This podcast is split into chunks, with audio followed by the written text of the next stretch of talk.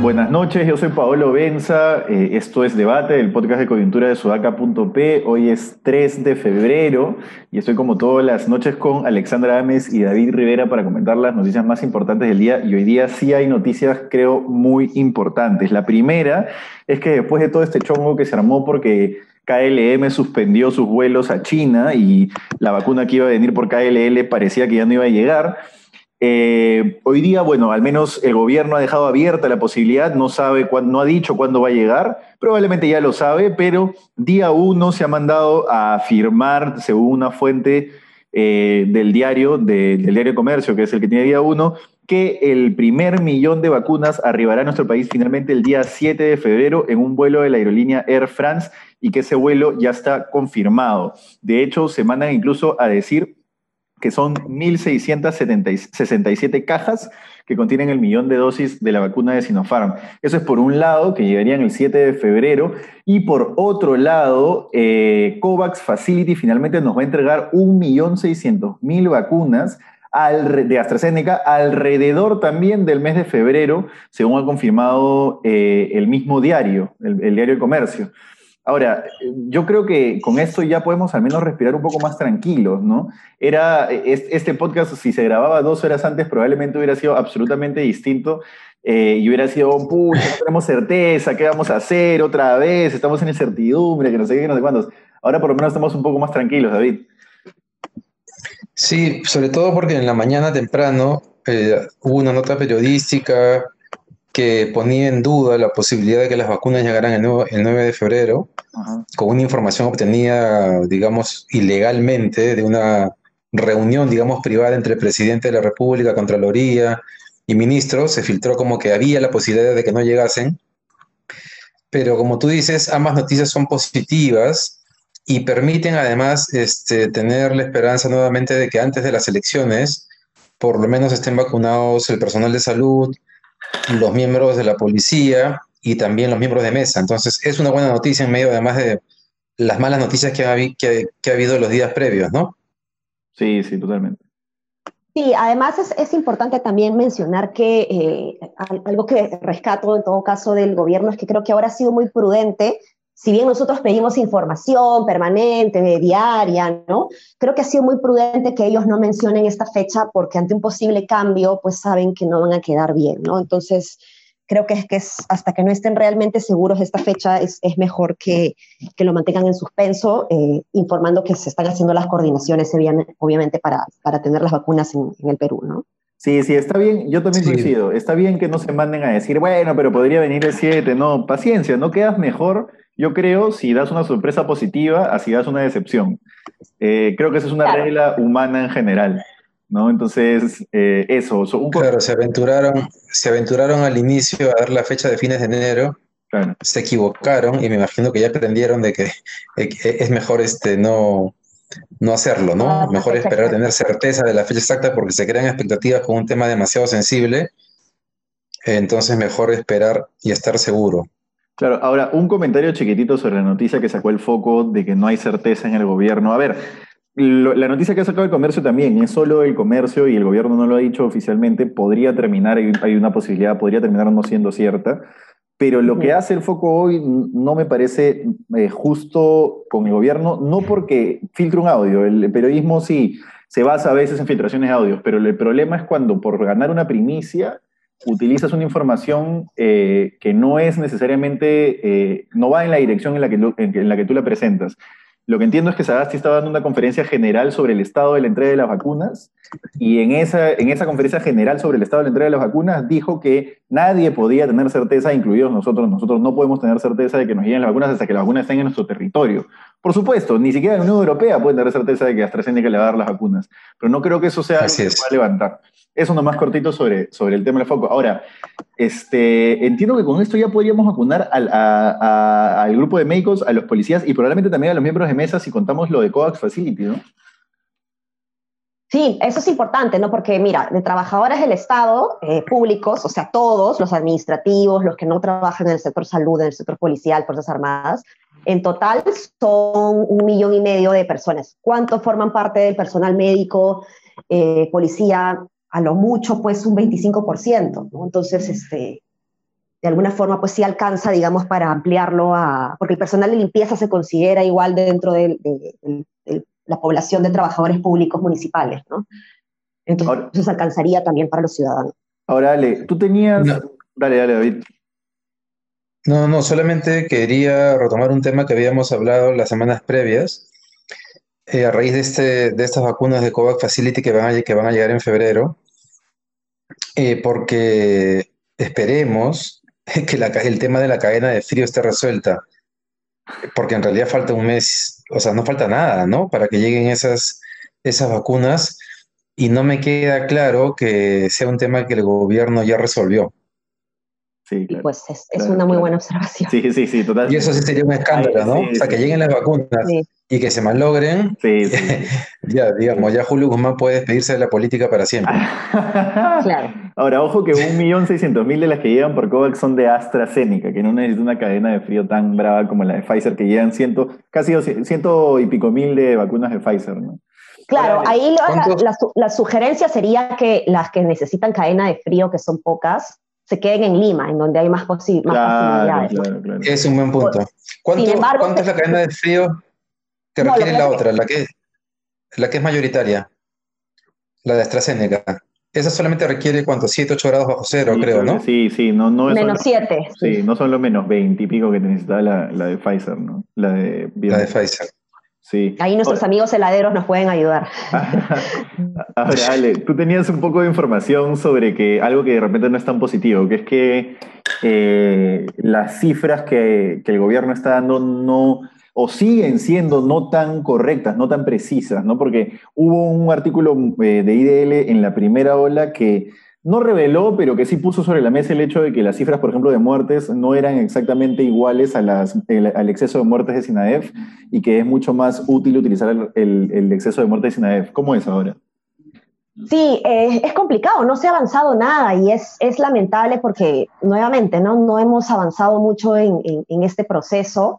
Hoy en día, eh, hoy día he visto en, un chat que tengo ahí con eh, gato, pericote y perro juntos, en donde una persona comenta que eh, Marcos y Fuentes, por ejemplo, está haciendo fake news diciendo que hay más muertos de los que hay porque en la Universidad John Hopkins se informa que hay muchos menos. Lo que pasa es que la Universidad John Hopkins, la Universidad John, ay, no puedo decirlo, John, este, Hopkins, em, no, este, no está, está jalando la información oficial eh, comunicada por el MINSA y el MINSA no, no, está jalando la del SINADEF, ¿no? Entonces, eh, no hay realmente, desde el punto de vista oficial del MINSA, eh, un dato eh, que, nos diga cuántos muertos efectivamente estamos teniendo por, por COVID, sobre todo porque hay muchas defunciones que están siendo eh, marcadas, pese a que son por COVID, por neumonía, por pulmonía, ¿no? y no necesariamente por la marca COVID. ¿no? Entonces, Hoy día, Open COVID, no sé si ustedes conocen Open COVID Perú, que es una iniciativa muy interesante de Open Data, digamos, procesada eh, respecto al avance de, la pandemia. Los organizadores de esta app, los invito a todos a, googlearla, es, muy buena visualmente. Eh, ha enviado una carta al presidente Sagasti diciendo que no puede ser que no tengan datos actualizados sobre el tema, que cuando ellos tratan de buscar información encuentran datos desfasados desde hace 8, 15, 18 días, y que de esa manera, con una enfermedad que avanza tan rápido, es imposible utilizar los datos para tomar decisiones a futuro, ¿no? Porque la idea de los datos no es que uno se siente a conversar eh, con temas interesantes sobre los datos, sino que sirvan para tomar decisiones y sobre todo para prevenir, proyectarse, pronosticar, ¿no? Y eh, este, esta iniciativa Open COVID se lamentaba de eso, de que todavía no hay nada al respecto. Hoy día se hizo una pregunta también en la conferencia de prensa y la ministra Massetti dio un mensaje a mi juicio un tanto soberbio en el sentido que decía que sí hay datos, que están ahí, pero la verdad es que no son amigables, son desfasados y, no permiten hacer un análisis de prospectiva, que es lo que necesitamos ahorita. ¿no? Lo otro, para terminar, es que tampoco hay claridad para los científicos eh, de datos, digamos, no hay claridad de cuáles son esos criterios que se usan para generar este semáforo de, de alerta extrema, alerta nivel, nivel alto, ¿no? nivel bajo, muy alto. Entonces, tampoco se puede verificar si realmente se están haciendo las cosas bien o cómo se va a pronosticar, cómo se va a desempeñar los datos en, dos semanas, en tres. ¿no? Entonces, este, es, es complicado. Todavía no tenemos un buen sistema de, datos. En la carta del Open COVID hay una, hay una, hay una imagen que es un poquito o bastante preocupante, ¿no? Y es que el presidente Sagasti, los datos que recibe semanalmente para analizar y tomar las decisiones, no los recibe en una hoja impresa a partir de una computadora, sino en un papel que supuestamente es llenado a mano. Eh, porque la información de todo el Perú no está sistematizada y por lo tanto no hay forma de entregarle, no hay forma de entregarle la, información sistematizada y un Excel, digamos, que es lo que correspondería. Eh, ese problema lo tuvimos en la primera ola también y parece que sigue y que no va a parar, ¿no? Eh, es, es, extraño porque además, sin Open COVID hay un grupo de especialistas que están logrando sistematizar la información y que por lo tanto podrían ayudar al gobierno en tener esta información disponible y sistematizada todos los días, deberían más bien convocarlos y lo que además acusan, acusan en, en buen sentido de la palabra o señalan es que están pidiendo reuniones y que les han cerrado las puertas simplemente, es decir, no los quieren escuchar ni quieren reunirse con ellos, lo cual también te revela que lo que están diciendo tal vez sea cierto, ¿no? Que la precariedad de la información para tomar decisiones es, es, es tremenda. Y ahí Macetti tendría que explicar un poco más, ¿no? Dar más explicaciones. Por eso yo voy a insistir siempre que para gobernar este país, la persona que lo gobierna, las personas que lo gobiernan, tienen que estar muy conscientes de la precariedad, que la precariedad eh, está en todos lados. Hoy día, ayer creo, Ricardo Cuenca tuiteó eh, una información que decía que el 99,6% de los colegios tenían acceso al agua, pero un porcentaje significativo tiene acceso al agua con río y acequia. ¿no? y, y, tenía acceso al desagüe y, pero claro, el 25% del acceso al desagüe es un, es un pozo ciego, un silo, ¿no? Entonces, eh, creo que es importante que quien gobierna el país tenga mucha conciencia de la precariedad. Ahora, yo quiero pasar un tema que no quiero dejar de tocar por tiempo, que es el de la aerolínea de bandera. La Comisión de Transportes y Comunicaciones ha aprobado un predictamen, según informa RPP, sin, sin mucho debate. El día de hoy, sin debate, sin discusión exhaustiva que le merite ni texto final la Comisión de Transportes y, y, Comunicaciones del Congreso eh, aprobó el predictamen que eh, un proyecto de ley para crear una aerolínea nacional en plena pandemia. Y hay un montón de gente incluso que ha dicho eh, que qué bueno porque al tener una aerolínea nacional no dependeríamos de Air France o de KLM para traer las vacunas. Yo no sé si la gente no entiende lo que significa tener una aerolínea nacional y lo que significa y la diferencia que eso tiene con mandar un avión a traer algo creo que, creo que hay todavía un rezago ahí de, no sé, de pensar que tener una aerolínea nacional te va a dar este, como nación un perfil más alto, no sé, pero a mí me parece una tremenda cojudez. No sé, Ale, tú dime algo. No, totalmente innecesario, es una medida además este, demasiado nacionalista, hasta fascista, diría, eh, y militarizada, ¿no? O sea, eh, tener que tener una línea de bandera, además proponerla en un momento como este, y además las opiniones adversas que se han generado en Twitter me, también me parece una pérdida de tiempo. O sea, pregúntenle a los señores ambulantes que están trabajando ahora día a día si les interesa que se apruebe una ley y van a decir a mí que me importa que salga una, ley sobre esto, ¿no? O sea, ni siquiera me parece algo aterrizado con la realidad desde el punto de vista ya populista como, no sé, el retiro de la ONP, digamos, que puede ser algo urgente, ¿no? De emergencia en este momento.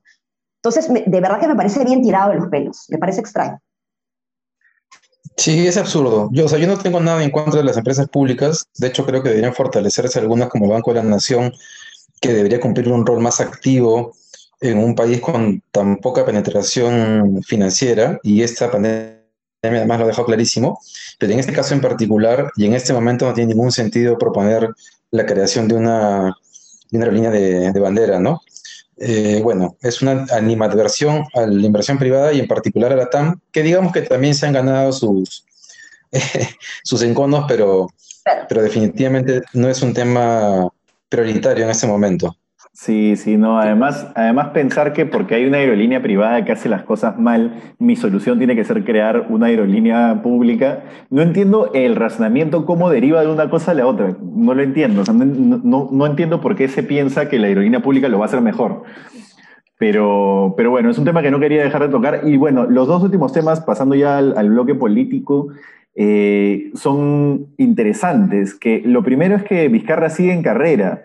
Yo ya esperaba que Vizcarra siguiera en carrera por las declaraciones que dio el, presidente del Jurado Nacional de Elecciones al Comercio, este, pero no sé si esto, eh, digamos, eh, termine de pintar que eh, el tipo es un actor político importante y no se le está viendo como tal. Creo que nadie le está poniendo los ojos a Vizcarra ni siquiera en las encuestas. Este, y que así como otros que todavía no crecen, su lista podría terminar creciendo hacia el final. No sé cómo lo ven. Sí, yo creo que todavía no se refleja esto en, las encuestas, pero igual eh, Salaverry está creciendo un hito a un hito, ¿no? Claro que la tendencia, pues si sigue creciendo uno por mes no llega, evidentemente, pero igual está creciendo, ¿no? Eh, no despega porque creo que acá hay un error, no sé si es a propósito, acá David seguramente lo va, lo va a explicar mejor, eh, respecto a que hay gente que me parece quieren dar a conocer, no sé si quieren dar a conocer de que el candidato es Vizcarra o si están generando esta confusión que termina siendo contraproducente para Salaverry. Eso es lo que no me queda claro, porque yo veo a Vizcarra con su pantalla hablando de la enfermedad, del COVID, como si fuese presidente y estuviese medio día como en la primera ola, ¿no? Creo que no ha superado que ya no es presidente. Eh, pero pero no está, no, o sea, Salaverry no se está aprovechando de ese jale que tiene, de, esa posición mediática que tiene eh, Vizcarra, ¿no? Entonces, eh, no sé si ahí la estrategia es a propósito para eso o si más bien están haciendo eh, algo equivocado. No sé, David, ahí quizás tú lo puedes desarrollar mejor. Sí, yo creo que están intentando aprovecharlo, pero no lo están logrando. Eh, y tengo la impresión que el endose de votos tal vez no va, no va, no va a funcionar. porque el nivel de exposición y visibilidad que ha tenido Vizcarra es muy grande como para que no haya sido aprovechado ya. Tengo una duda, y no recuerdo en este momento la encuesta que comentamos hace un par de semanas, sobre eh, las responsabilidades en que la vacuna no llegue a tiempo. Si mal no recuerdo, la gente tenía claro que era Vizcarra el responsable. Y si es así, tal vez eso podría explicar que la gente esté diciendo, ya, Vizcarra no floreó demasiado. Yo tengo varios amigos que no son un amplio público, pero varios chats donde había Vizcarra lovers y Vizcarra ha pasado a de ser como un dios a ser este, uno más. o sea, una, una, una, una, una excepción más. Hay gente que lo sigue queriendo, ¿no? Pero ahí están los misterios del Orinoco, ¿no? Como el presidente que nos va a traer las vacunas viene en caída libre y Vizcarra, que fue un desastre hacia el final de su... Yo creo que al principio hizo lo que buenamente podía hacer y tal, pero que fue un desastre en el manejo de la pandemia hacia el final de su, de su mandato, salió tan bien parado y, y digamos, con tantos Vizcarra lovers, ¿no? Todavía no, no entiendo cómo pasan esas cosas. Claro, pero lo de la vacuna pasó luego. La capacidad de conectarse, ¿no? Con la gente. Eso, eso. Sí, no, él, tenía una, él, tenía una, capacidad que no, que no haya tenido desde. De Fujimori. No sé quién. Alan García Fujimori, probablemente, y después él, ¿no? Sí. Pero él, él se va cuando todo parecía indicar que iban a haber vacunas, cuando decía que en marzo se retomaban las clases escolares, este, eh, que las tablets ya estaban por llegar, y al final, este, bueno, ahí, eh, digamos, este, en algún momento haremos una, una, una corrección sobre lo que dijimos la vez pasada, porque más bien aprovecho este momento, disculpen que toque el tema, pero hace un momento, hace unas semanas, cuando hice un comentario sobre el tema de las tablets, eh, el ministro eh, Benavides, Bustamante, sí, Sí, sí, sí, no, Benavides, Benavides. No, no, no. Martín. El anterior ministro me escribió, de hecho, y lo llamó, y lo llamó a Paolo para decirme que no era cierto que esa iniciativa había sido una iniciativa política de Vizcarra, que más bien había sido una, iniciativa técnica que había surgido de la parte técnica del ministerio y que él había defendido y sustentado. Entonces vale la pena hacer la aclaración. Pero volviendo al tema de Vizcarra, creo que la, o sea, lo de la vacuna sí podría haberlo golpeado fuerte a Vizcarra, o sea, en, el tema de percepción de las personas y también sus casos de corrupción. Pero bueno, lo vamos a saber en la siguiente encuesta, a ver si es que efectivamente están logrando endosarle los votos a Salaverry o no. Y el último tema, eh, Ale, ¿tú querías agregar algo? Perdóname. No, no, no, dale, dale. El último tema es Pedro Chavarri, finalmente destituido por la Junta Nacional de Justicia. No quería yo tampoco dejar pasar ese tema porque, tú tampoco creo, David, porque creo que es eh, empezar a cerrar un capítulo feo de la historia política del país, ¿no? O sea, Pedro Chavarri es uno de los representantes del momento de mayor tensión y crisis política de los últimos cinco años. Uno de los momentos, por lo menos. No, el momento, porque cuando cerró el Congreso quizás sea el momento, ¿no? Pero, pero Chavarri además es representante de el, minado que se hizo del, del equipo especial Lavallato. Entonces, yo creo que era necesario que esto ocurra no quiero entrar a la justicia o injusticia de que ocurra. Yo creo que era necesario políticamente que ocurra y que ocurra lo antes posible, porque también le manda el mensaje a la población de, oye, esto sí tiene algún resultado concreto, ¿no? No sé cómo lo ven. Sí, eso a mí me parece un gran precedente realmente que, que, se dé una noticia como esta, ¿no? Creo que es importante, eh, es un gran mensaje además, como dices, a la ciudadanía, a los políticos, también a quienes están eh, involucrados en casos de corrupción a pensarla dos veces antes de meterse en líos. Eh, no sé si, me parece que lo he comentado antes en alguno de los podcasts, de que si bien pareciera pues que eh, son malas noticias el hecho de tener expresidentes que están o presos o perseguidos, yo creo que más bien es bueno, es positivo porque estamos empezando a investigar, estamos empezando a juzgar y, es algo que tenemos que hacer permanentemente porque estamos empezando de alguna manera a, indignarnos sobre esto, que era algo que antes simplemente no hacíamos, ¿no? David. Creo que perdimos a David, pero, pero bueno, básicamente... ¿Ahí me escuchan? Sí, ahora sí. ¿Ahí me escuchan?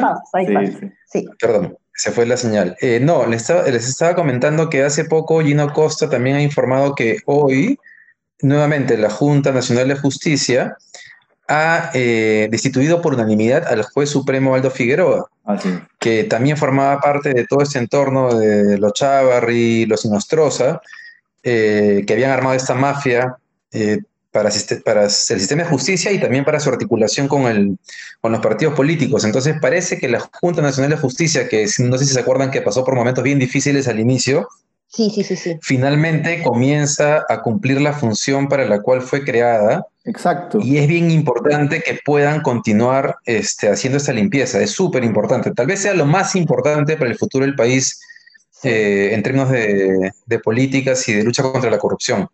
Sí, exacto. y yo conversé un par de veces con Aldo Vázquez, Onda Record, para alguna entrevista. Y sí, pues empezó lento. Empezó como perdido, pero después ya se, notaba que al menos tenía las cosas que era y quería sacarlas adelante.